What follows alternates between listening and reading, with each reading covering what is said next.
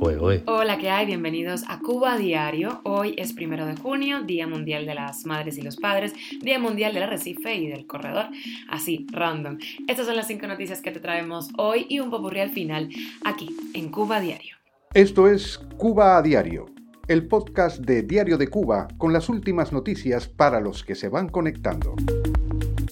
Al menos 17 médicos cubanos en Venezuela estarían detenidos tras abandonar la misión del régimen. Estados Unidos ha implementado un nuevo proceso de asilo en la frontera con México, te lo contamos.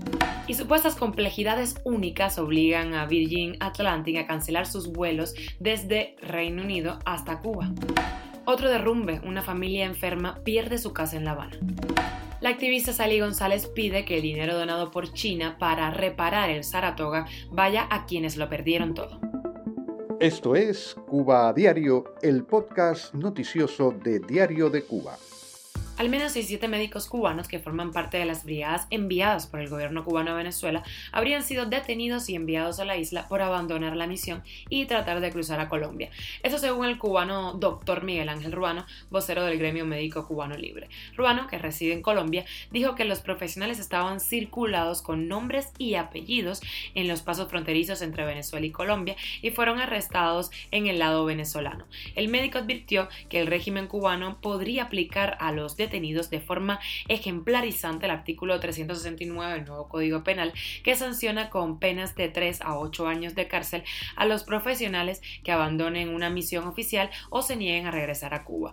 Por su parte, el doctor Emilio Arteaga, residente en España, dijo que desde el 30 de mayo las autoridades cubanas han recrudecido el aparato de seguridad y vigilancia contra los profesionales de la misión en Venezuela y una desde la frontera mexicana estadounidense. El gobierno de Estados Unidos ha implementado un nuevo proceso de asilo en la frontera desde ayer. Los agentes de asilo de la Oficina de Ciudadanía y Servicios de Inmigración de Estados Unidos en la frontera mexicana tienen el poder de conceder, negar o referir casos de asilo, algo que hasta este momento solo hacían los jueces de inmigración. Este nuevo protocolo, que otorga poderes discrecionales temporales, tiene como objetivo, según las autoridades estadounidenses, descongestionar la frontera, asegurando que aquellos que son elegibles para asilo reciban ayuda rápidamente y los que no lo son entren en proceso de exclusión acelerada. Por otra parte, el Instituto Nacional de Migración de México anunció un refuerzo en los operativos de control y supervisión para, según dijo, evitar el tráfico de migrantes. Cuba a diario. Y una de aviones a un mes de reanudar una ruta a La Habana desde Londres, la aerolínea británica Virgin Atlantic suspendió sus vuelos a Cuba alegando complejidades únicas de las operaciones en la isla. Según el comunicado de la compañía en su página web, serán cancelados los servicios de invierno programados a partir, ojo, del próximo 30 de octubre hasta el 24 de marzo del año 2023. Los clientes afectados podrán optar por recibir un bono de viaje, el reembolso integral del valor de los boletos o reprogramar los vuelos sin costo alguno hasta diciembre del próximo año. Los pasajeros que hayan reservado a través de, por ejemplo, agencias de viajeros, a través de terceros, tendrán que contactarlos directamente para ver el tema de la evolución y La Habana se cae. Ayer se le desplomó el piso de la sala a una familia habanera con cuatro niñas pequeñas. La vivienda está ubicada en la calle Velascoaín, entre Campanario y Rastro, en Centro Habana. La familia ha tenido que sacar todas sus cosas, todas sus pertenencias, al pasillo común del solar en donde viven, que desde hace años, dice, están en malas condiciones. El derrumbe también afectó la casa de abajo, en donde reside una mujer embarazada. Varios de los miembros de la familia afectada, incluida una niña, son pacientes de VIH. Otra de las menores padece de epilepsia. Según cuentan los afectados, desde el gobierno de Centro Habana, les han contestado que no tienen dónde reubicarlos. El sistema estatal de albergues está colapsado debido a los constantes derrumbes y el alto número de viviendas inhabitables en La Habana. Cuba a diario. Y la activista cubana Saily González Velázquez ha pedido en redes sociales que la donación de 100 mil dólares entregados por el gobierno chino al de Cuba para la reparación del Hotel Saratoga sea usada para reconstruir las viviendas de quienes lo perdieron todo debido a esa explosión que dejó a 46 muertos, entre ellos varios menores de edad. Su opinión es compartida por muchísimos cubanos que se manifestaron en los mismos términos al comentar la publicación de Facebook. El activista y científico cubano Oscar Casanella, por su parte, eh, dice que no está muy seguro, muy convencido de que esto pueda suceder.